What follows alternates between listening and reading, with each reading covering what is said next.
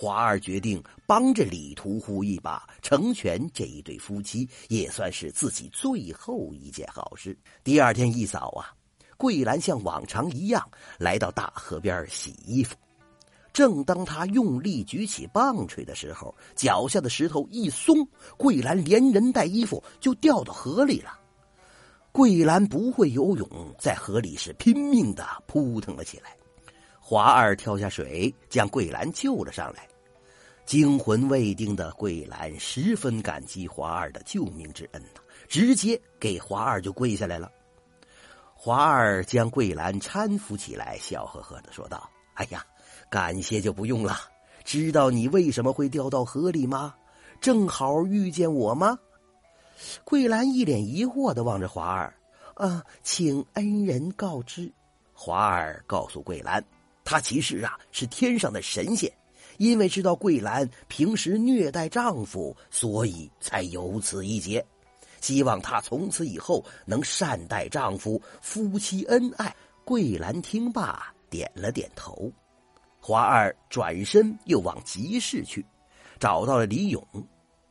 李勇刚好把猪肉卖完，正收拾钱袋准备回家。华二上前拍了拍李勇的肩膀，李勇一见。嗯，你你你不是回去了吗？怎怎么还在这儿啊？是昨天给的钱不够啊？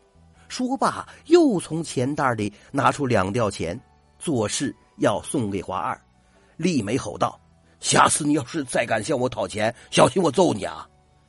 华二忙说：“哎，大兄弟，说来也巧，昨天呐，我找到亲戚了，今天是特地来还钱的。来来来，你这个人呐，值得一交。”我请你去喝酒，说罢，将昨天的一串钱还给了李勇，也不容拒绝，就将他拉进了一个小酒馆李勇架不住华二的热情，两个人你一杯我一盏的喝了起来。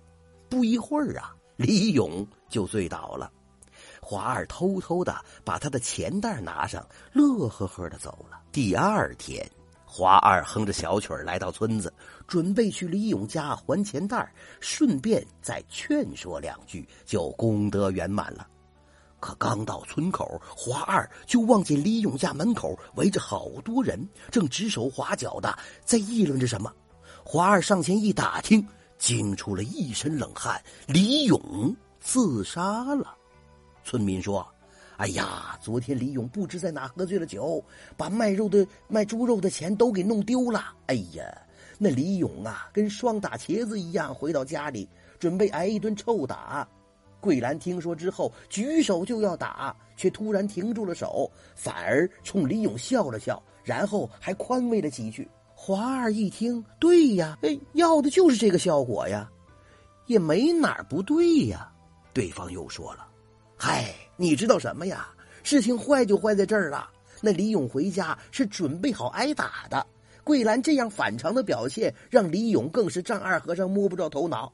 他不知道桂兰又想用什么狠招对付他了，就越想越怕，然后脑袋一一热，那这不就跳河自杀了吗？